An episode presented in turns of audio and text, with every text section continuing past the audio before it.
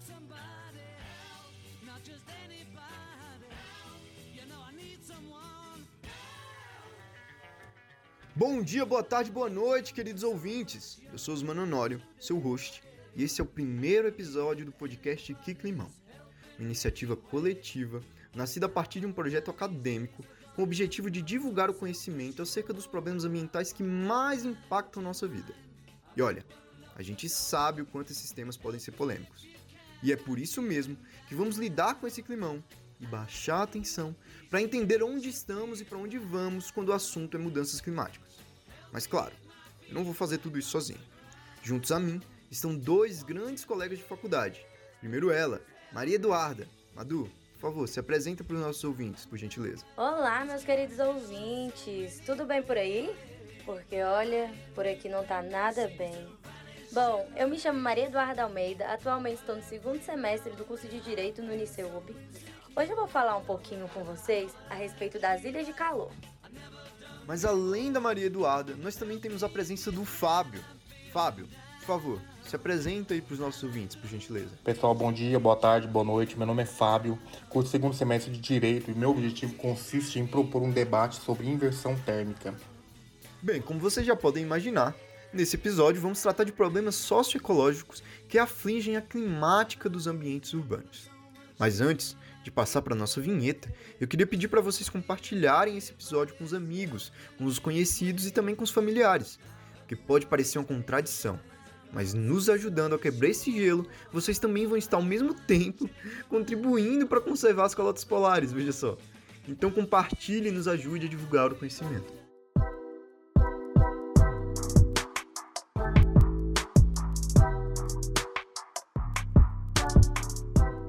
O aumento da incidência de tufões, furacões e tornados, o aumento da temperatura global, a acidificação dos oceanos e o aumento progressivo do nível do mar, que representa um lembrete, sempre constante, da ameaça que se incide sobre ilhas e litorais. Parece que ao experienciarmos a intensidade desses fenômenos, estamos vivendo uma tragédia já anunciada, mas que, na época em que ela foi divulgada, boa parte da política global escolheu fingir não acreditar. E se não conseguimos impedir totalmente essa crise ambiental, pois já estamos vivendo, é necessário mitigá-la, para que essa não se torne ainda pior. Embora para fazer isso, a gente precisa entender as suas causas. E vocês sabem qual é o elemento comum a esses diversos fenômenos que eu falei lá atrás? É que todos eles, direto ou indiretamente, estão ligados à poluição atmosférica. E é disso que eu vou tratar com vocês agora. E olha, embora seja verdade Daqui a pouquinho, a Maria Eduardo e o Fábio vão também tratar de assuntos ligados a isso. Eles serão mais específicos, aprofundando-se no seu tema, enquanto eu vou expor um panorama geral do problema, focando nos impactos que a poluição atmosférica causa no nosso dia a dia. Para fazer isso, escolhemos fazer um recorte dos locais que concentram a maior parte da população. Portanto, vamos tratar da poluição atmosférica nas cidades. Quando falamos de poluição do ar nas cidades, o principal fator que nos salta aos olhos é a questão da saúde. Para vocês terem ideia, a OMS calcula que já aconteceram cerca de 3 milhões de mortes, tanto por poluição externa ou outdoor, aquela relacionada a ambientes abertos das cidades, como ruas, parques e avenidas, quanto por poluição interna ou indoor, aquela típica de ambientes fechados, como escritórios e apartamentos, muito relacionada ao fumo e à falta de manutenção dos ar-condicionados. Outro dado alarmante foi o trazido pela ONG Greenpeace, que calcula que apenas no ano passado, em 2020, ocorreram cerca de 160 mil mortes provocadas pela poluição do ar, ou que tiveram direta relação com ela. Nesses casos, o principal vilão é a partícula PM2.5 ou PM2,5, que tem a capacidade de entrar na nossa corrente sanguínea e, por meio desta, atingir o coração e o cérebro. Sendo que pesquisas recentes com camundongos ainda sugerem que ela pode inclusive causar má formação nos fetos. A PM2.5 e outros gases danosos são emitidos principalmente por indústrias e automóveis. Em Brasília, por exemplo, o IBRAM, Instituto Brasília Ambiental, calcula que os automóveis particulares, sozinhos, são responsáveis por 49% de toda a poluição do ar. E acredite, essa situação de poluição pode escalar até níveis insustentáveis. No México, por exemplo, a poluição já mata mais do que o crime organizado. Segundo os dados da organização civil Semáforo Delictivo, Em 2017, 19 mil pessoas foram vítimas da criminalidade, enquanto no mesmo ano, um estudo da Universidade de Washington revelou que 48 mil pessoas morreram prematuramente no país em virtude da poluição atmosférica. Talvez seja por isso que moradores da cidade do México venham entrando com ações coletivas contra o governo em razão da poluição. Afinal, nessa mesma cidade foi notado que os passarinhos estavam simplesmente caindo mortos das árvores, asfixiados pela alta concentração de ozônio presente na cidade.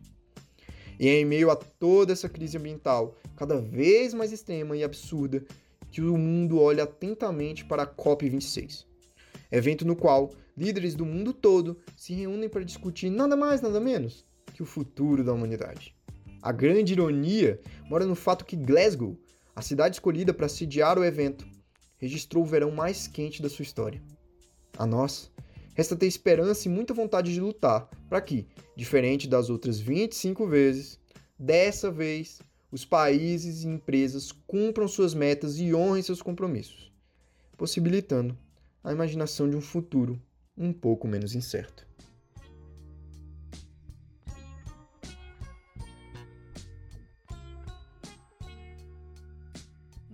Vamos lá falar um pouquinho sobre ilhas de calor. Ilhas de calor são um fenômeno climático típico de áreas urbanas. São caracterizados pelas temperaturas mais elevadas na cidade, mais especificamente no centro, do que em seus arredores. Esse fenômeno possui diversas causas. A principal delas é a concentração de elementos compostos de materiais que absorvem mais calor durante o dia e possuem menor capacidade de reflexão, contribuindo para a elevação da temperatura e do ar nas suas proximidades, como por exemplo o concreto. Agora eu quero trazer um pouquinho mais para nossa capital.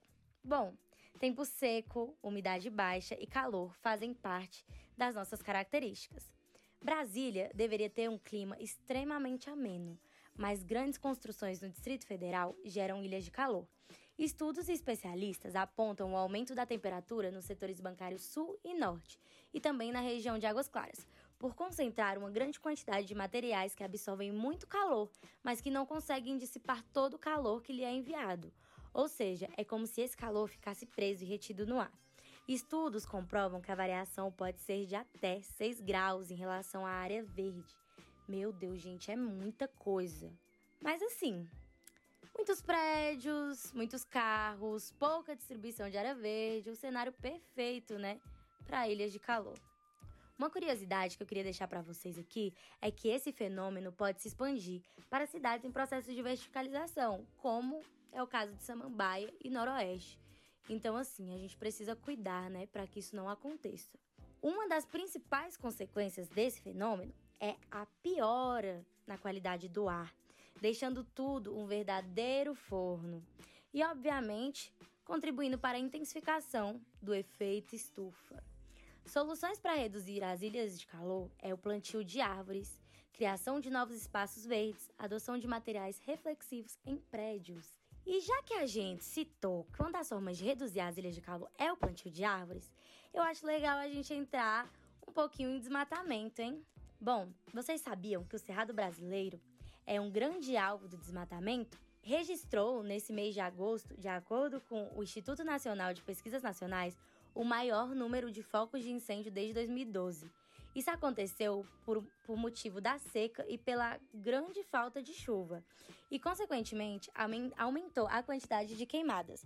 O bioma do Cerrado é conhecido como berço das águas, pois tem um importantíssimo papel de regular os rios da região e também absorver umidade levando água para oito bacias hidrográficas, como o Pantanal e o Rio São Francisco, que são essenciais para o consumo e geração de energia. Além de lutar contra as queimadas, o desmatamento tem como aliado a famosa falta de interesse do poder público em querer preservar esse bioma.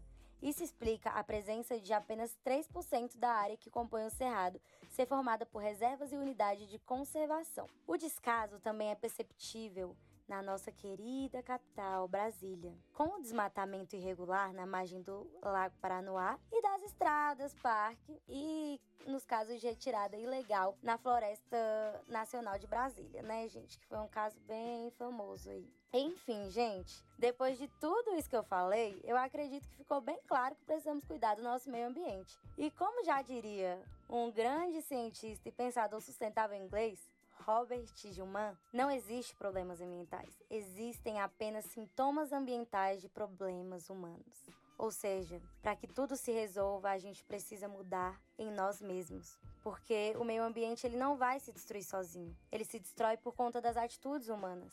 É sempre importante a gente lembrar que é mais do que preservar o meio ambiente, é preservar a nossa vida. É interessante também pensarmos que no final das contas, quem vai pagar o plano de saúde do meio ambiente somos nós. E é isso que eu queria deixar para vocês.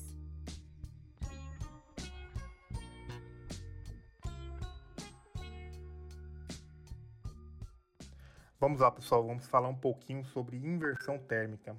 O nosso objetivo não consiste em esgotar o tema, mas sim de provocar uma reflexão sobre o papel do homem no ecossistema planetário, os efeitos que já estamos sentindo no mundo como um todo, as altas temperaturas, os desastres naturais cada vez mais frequentes, a qualidade cada vez mais precária do ar que respiramos, principalmente em grandes centros urbanos, e tentar nos levar a pensar se este é realmente o caminho que queremos e estamos dispostos a arcar com todas as consequências inerentes a esse processo, que já produz seus efeitos e que cada vez mais nos faz sentir por toda a humanidade. A inversão térmica é uma condição meteorológica que ocorre quando uma camada de ar quente se sobrepõe a uma camada de ar frio, impedindo o movimento ascendente do ar, uma vez que o ar abaixo dessa camada fica mais frio e, portanto, mais pesado fazendo com que os poluentes se mantenham próximos da superfície. O ar frio, por ser mais pesado, tende a cair, enquanto o ar quente, por ser mais leve, tende a subir. Este é um procedimento normal do planeta, inclusive em áreas rurais, e tem como objetivo a circulação do ar, fazendo com que ele esteja sempre renovado pelo seu próprio movimento circular. Ou seja, o Sol esquenta a Terra, a superfície da Terra, fazendo com que o ar fique quente e sobe, quando ele se esfria, fica mais pesado e cai. Isso é absolutamente normal. Este movimento garante a renovação contínua do ar que respiramos, levando as impurezas e a grande quantidade de gases nocivos emitidos por indústrias e carros, entre outros, de grandes centros, de grandes cidades, para longe da superfície. No inverno, a altura dessa camada de inversão ocorre mais próxima da superfície, uma vez que o Sol aquece menos a superfície da Terra, tornando-a mais fria e fazendo com que este ar frio, que é mais pesado, juntamente com esses gases poluentes tóxicos produzidos pelos grandes centros urbanos, fique preso na superfície da Terra, tornando o céu cinzento devido ao alto grau de poluição. E em algumas regiões, poluído de tal forma a causar grandes e inúmeras mortes por problemas respiratórios, como bronquite, pneumonia e outras coisas, como irritação nos olhos e tantos outros. Este é apenas um dos inúmeros casos onde a poluição causada pelas indústrias, o desmatamento, desflorestamento desmedidos, entre outros grandes problemas em que o homem não consegue achar um ponto de equilíbrio entre crescimento e preservação da natureza, venham a causar graves problemas em nosso ecossistema, fazendo com que um método eficaz de purificação de ar, que é gratuito na verdade para todos, torne-se um grave problema de saúde que é enfrentado diariamente por milhões de pessoas.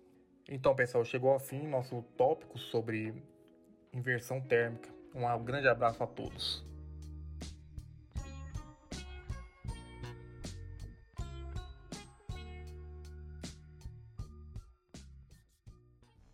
E aqui chegamos ao final do primeiro episódio do podcast Que Climão. Espero que tenham gostado e até mais.